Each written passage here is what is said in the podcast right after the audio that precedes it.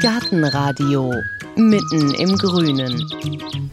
Stellen Sie sich vor, es ist ein schöner Frühlingstag. Sie haben die Liege nach draußen geholt, den Liegestuhl, die Hängematte vielleicht unter dem Kirschbaum aufgespannt und um sich herum haben sie ausgebreitet all die schönen neuen Bücher zum Thema Garten, die sie so im Laufe der letzten Woche und Monate, als das Wetter noch schlecht war, gekauft haben. Jetzt wollen sie genüsslich drin blättern. Vielleicht ist ja ein Buch über Bäume dabei, ein Bestseller, vielleicht ein dicker Bildband über gemalte Gärten, vielleicht eine Mischung aus Kochbuch und Gartenbuch zum Thema Gemüse, also selber anpflanzen und direkt in der Küche verwerten, denn nichts schmeckt besser. Vielleicht aber auch haben Sie alte Gartenbücher herausgeholt, die Bücher, die schon dicke Eselsohren haben, weil Sie sie Jahr für Jahr herausholen und darin blättern, um zu schauen, welche Pflanze ist das denn da eigentlich in meinem Garten und was muss ich tun, damit die Zwiebeln auch wirklich wachsen. Und vielleicht denken Sie ja auch, ich habe eigentlich genügend Bücher im Regal. Aber jedes Jahr erscheinen neue, 150 bis 200 Titel sind es so, Ratgeber, Bildbände, Erzählungen, Romane, Liebesromane, die im Garten spielen und so fort. Wir wollen Ihnen heute im Gartenradio eine Frau vorstellen, die die Frage, soll ich mir neue Bücher holen oder nicht und vielleicht auch wohin mit all den Büchern auf eine elegante Art gelöst hat. Sie hat das Gartenbuchlesen zu ihrem Beruf gemacht. Maria Malbrand liest seit 30 Jahren Gartenbücher und beschreibt sie. Wenn man im Internet mal Gartenliteratur eingibt, dann kommt man eigentlich immer als erstes auf ihre Seite. Und da findet man dann Gartenbücher en masse geordnet nach Themen, Bestimmungsbücher, Gehölze im Garten, Bücher über Primeln oder Liebespflanzen.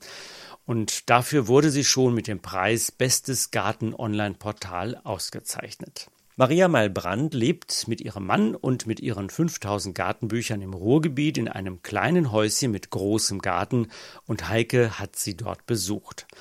Und auch wenn ihr malerischer, verwunschener Garten mit Buchsbaumhecken, Rosenbögen und vielen Ecken, in denen man wunderbar lesen könnte, zu nass war an diesem Tag, weil es wie aus Kübeln regnete, haben es sich die beiden drinnen in dem alten Bergarbeiterhäuschen zwischen den Bücherregalen gemütlich gemacht, über vielversprechende Neuerscheinungen in diesem Jahr gesprochen und immer mal wieder einen Klassiker aus dem Regal gezogen, der jede Gartenbibliothek bereichert.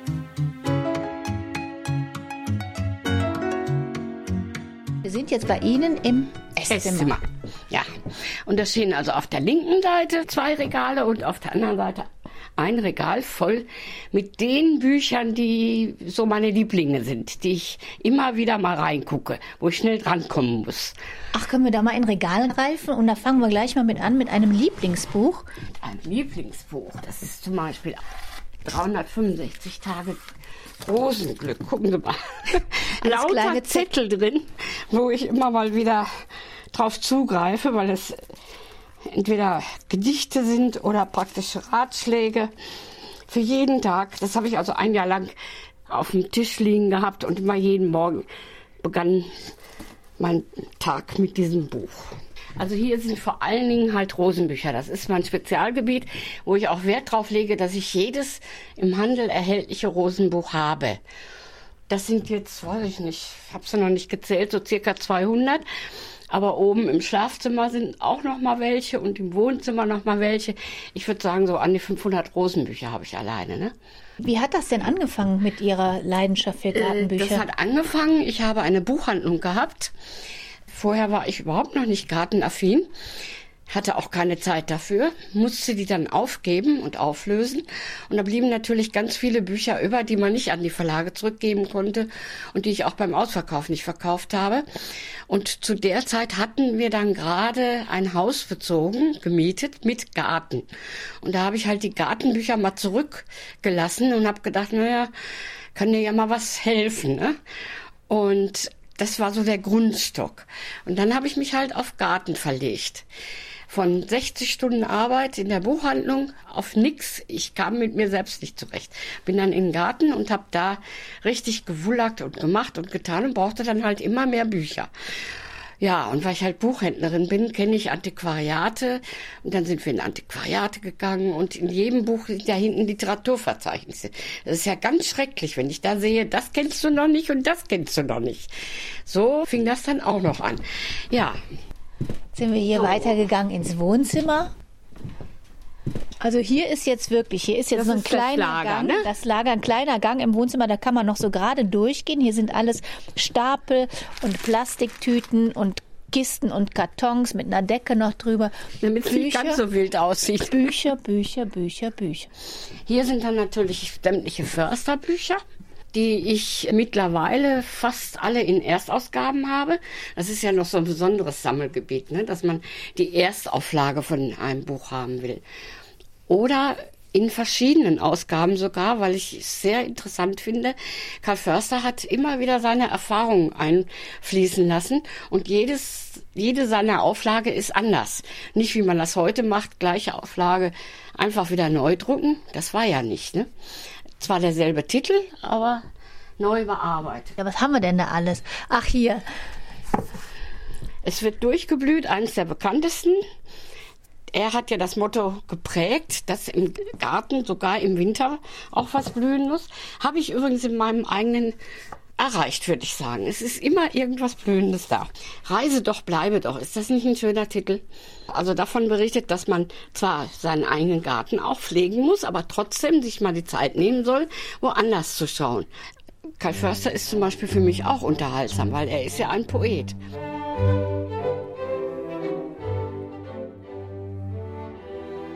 Karl Förster aus Blumengärten für intelligente Faule.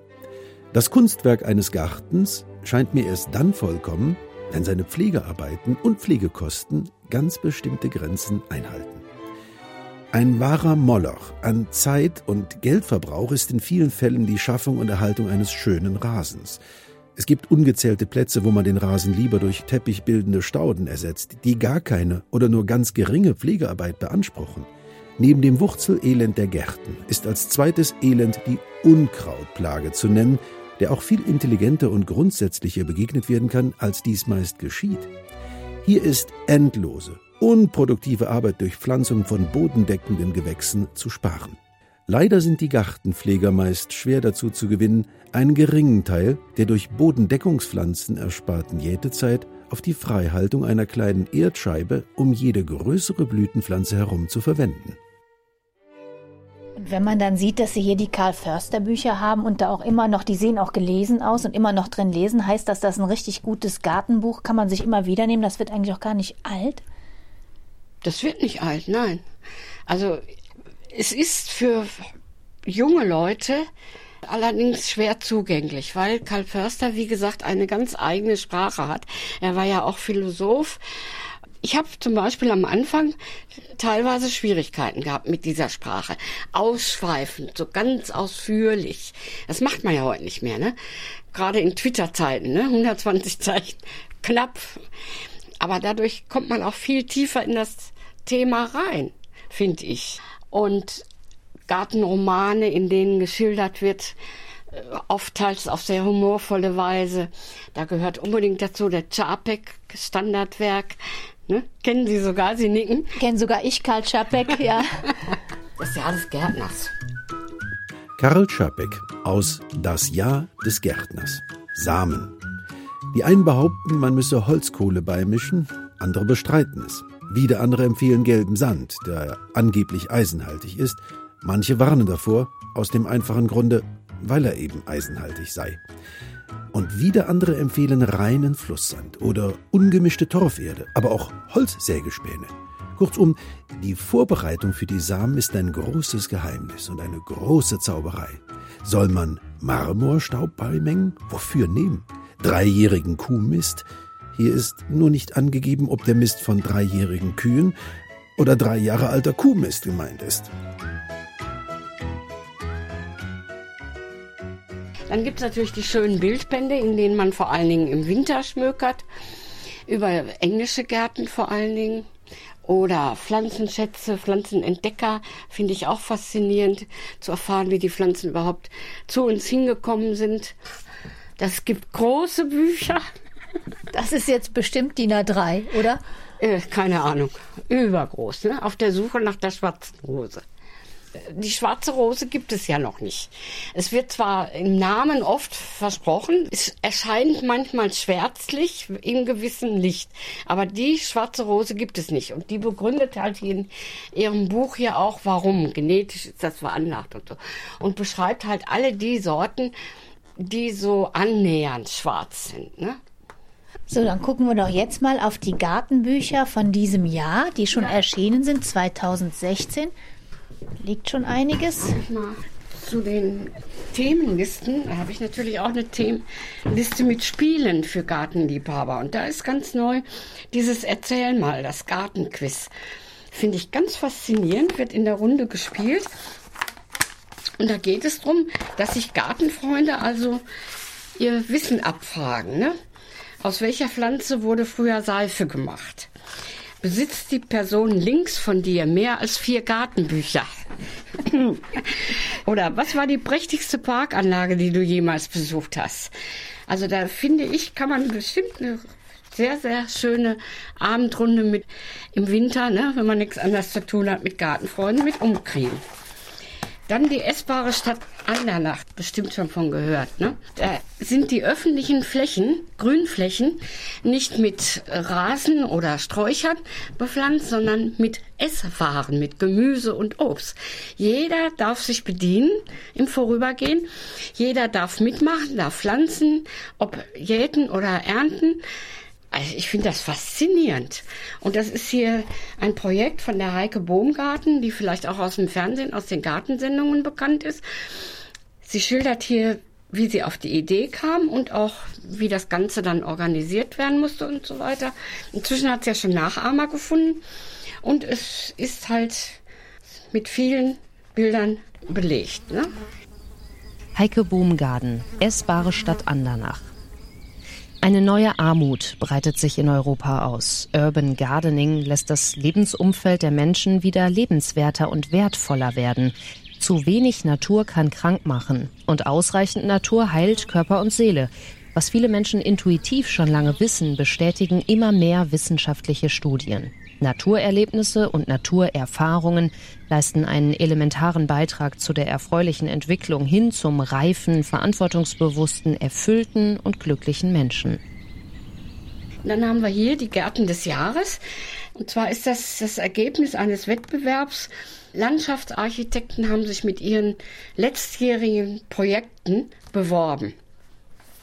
Ja, das sind die 50 schönsten Landschaftsgärten Deutschlands. Ne? Das ist der erste Preis.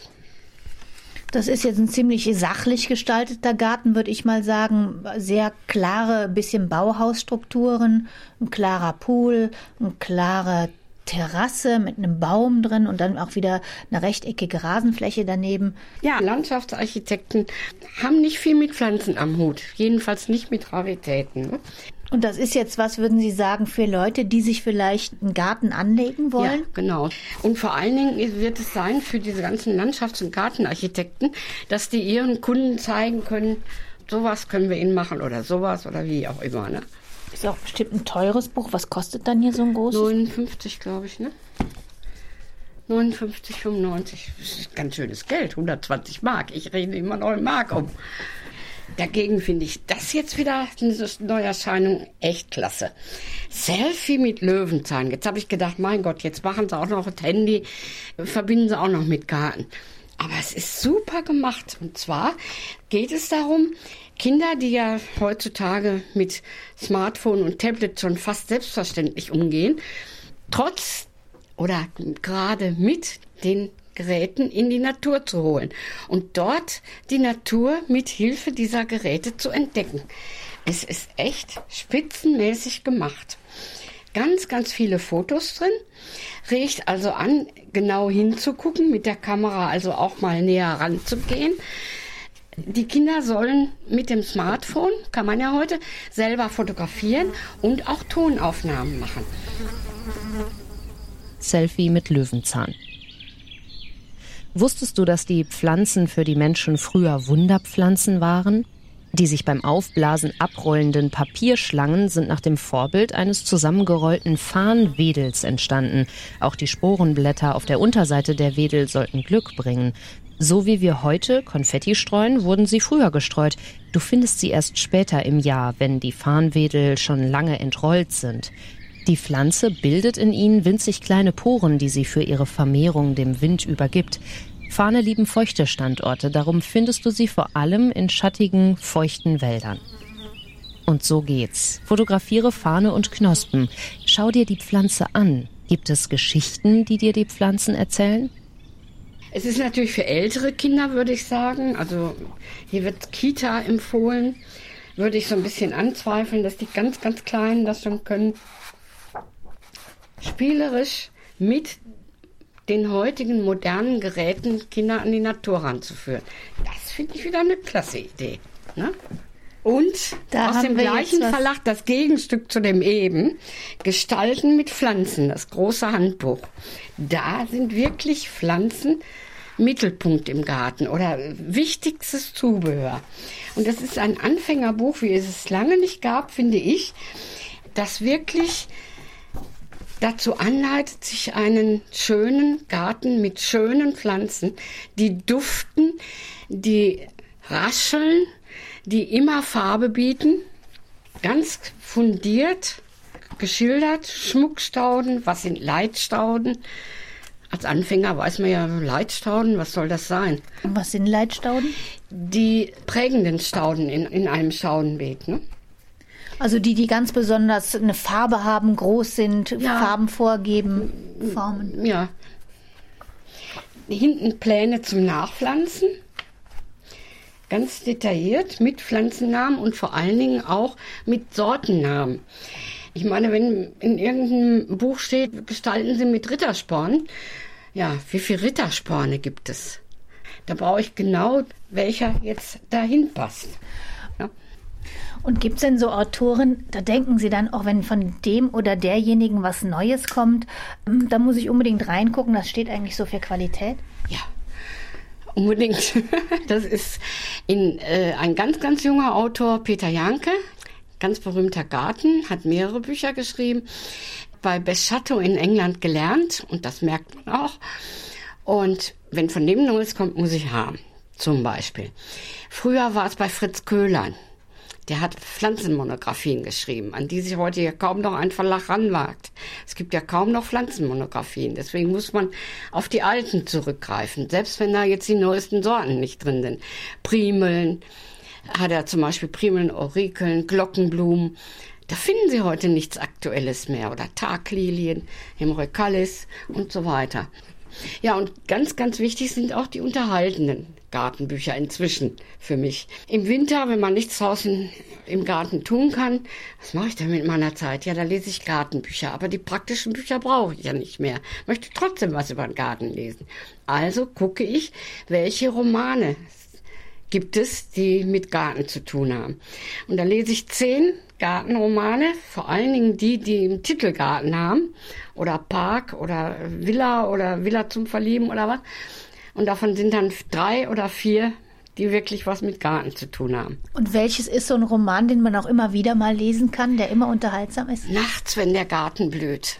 Eine wunderschöne Geschichte um einen Landschaftsarchitekten, der in einem Garten für jemanden umbaut, was Neues macht und dabei immer wieder in den Nachbargarten schaut, wo eine alte Frau im Rollstuhl sitzt und der Garten ist sowas von romantisch, sowas von schön verwildert.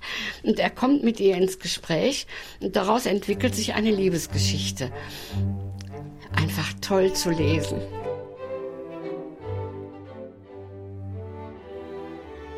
Nachts, wenn der Garten blüht von I. L. Sven gelesen von Rosemarie Fendel. Ein Ulstein-Hörbuch 2001. Er hob sie auf seine Arme und ging los. Nach ein paar Metern lag ein großer flacher Stein mitten auf dem Weg, wie eine Türschwelle. Es war ein Fumi-Ishi-Stein, wie Tristan erkannte. Er markierte den Beginn eines Weges durch einen japanischen Teegarten – Ein Hartriegel breitete seine weißen Blütenzweige über den Pfad, der sich an dieser Stelle verengte. Zwischen Trittsteinen bauschten sich Thymianpolster.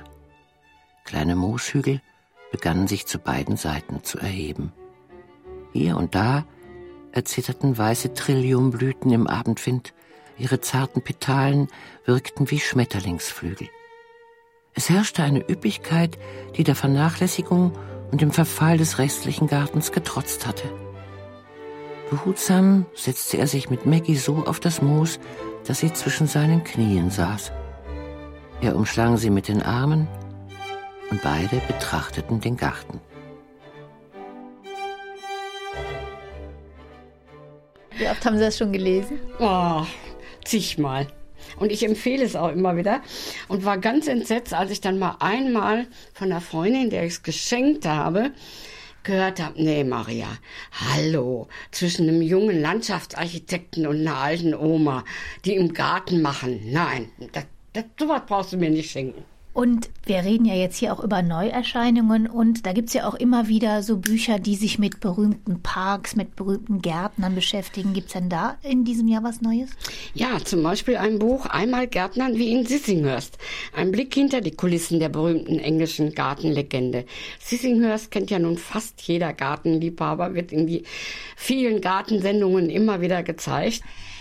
Ein berühmter englischer Garten von Vita Sackville West, einer Schriftstellerin, die allerdings weniger bekannt ist durch ihre vielen Romane, als eben durch diesen Garten, den sie geschaffen hat. Der Weiße Garten, viel nachgemacht immer.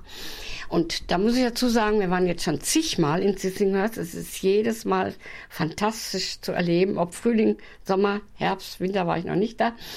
Aber den Weißen Garten wirklich weiß zu erleben, da muss man am richtigen Zeitpunkt da sein, nämlich dann, wenn an dem Rosenbogen die weiße Kletterrose blüht. Ansonsten ist der gar nicht so weiß, war ich immer enttäuscht, bis ich dann endlich mal da war. Wow, jetzt haben wir ihn. Und da konnte ich auch meine Fotos dann endlich machen. Ne? Und das ist ja ein Garten, über den gibt es ja wahrscheinlich schon wahnsinnig viele ja, Bücher. Was hat denn jetzt dieses Buch hier, das neue Buch, wie heißt es? Einmal Gärtnern wie in Sissinghurst, ein Blick hinter die Kulissen. Und was hat das Buch jetzt, was Sie da noch fasziniert? Da berichtet eine Journalistin, die sich äh, für ein Volontariat in Sissinghurst beworben hat, darüber, wie sie dort ein halbes Jahr als Gärtnerin gearbeitet hat, also als Hilfsgärtnerin. Und da bekommt sie natürlich Zugang zu ganz anderen Bereichen auch oder Einblicke in die Arbeit, was wie abläuft, was man machen darf, was man nicht machen kann.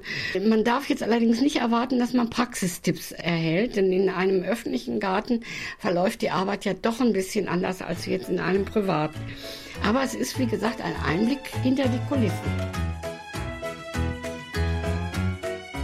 Aus Astrid Ludwig, einmal Gärtnerin in Sissinghurst. Ein lang gehegter Traum. Jetzt stehe ich hier und traue mich nicht. Hatte sie wirklich gesagt, dass ich so viel abschneiden soll? Oder hatte ich Claire Avery missverstanden?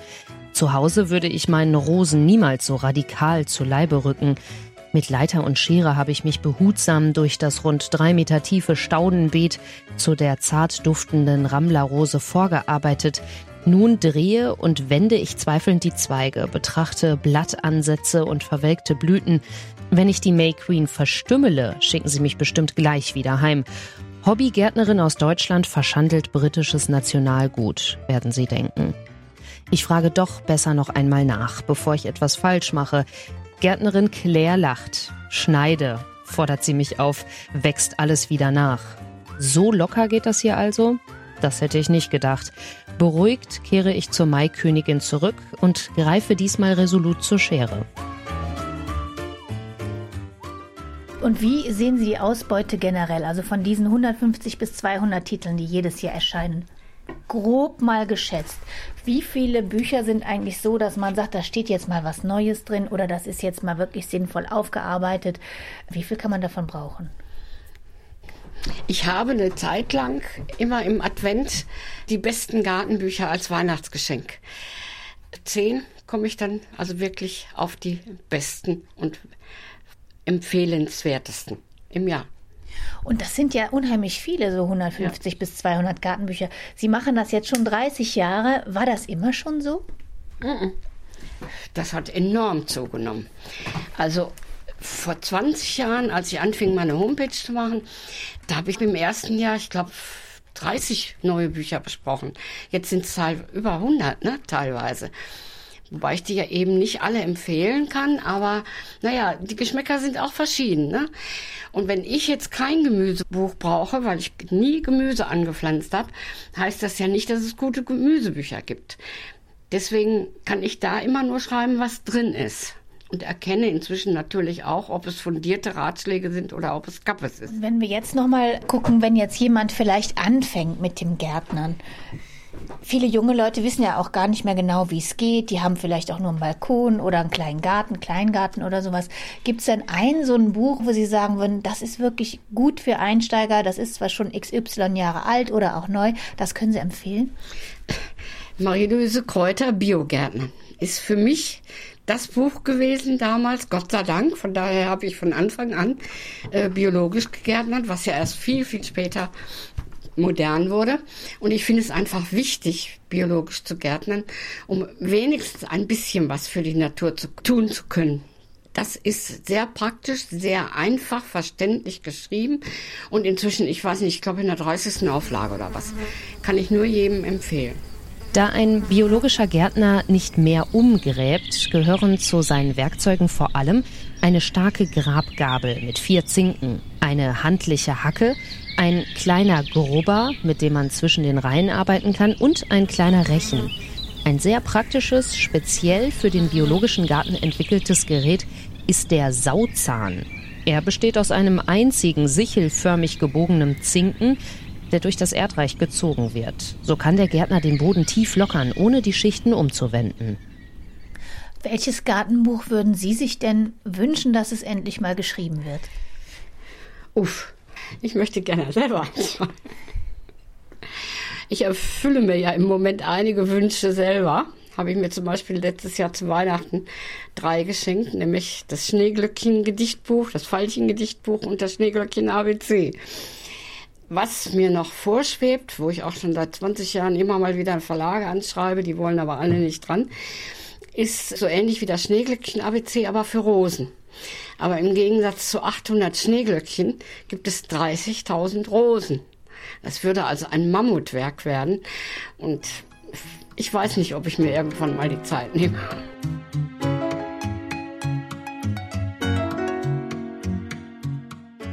Ja, vielleicht schreibt sie ja noch eines Tages ihr Rosenbuch. Das waren also einige Empfehlungen von Maria Malbrand aus ihrer großen Bibliothek.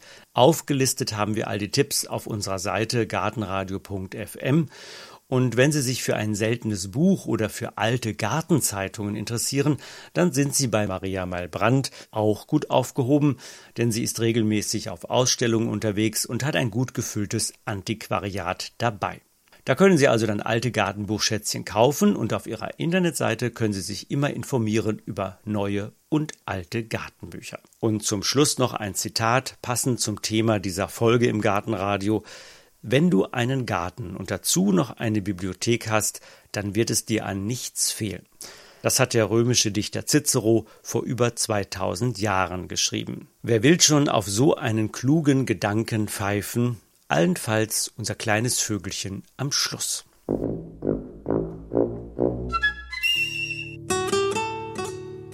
Gartenradio Gezwitscher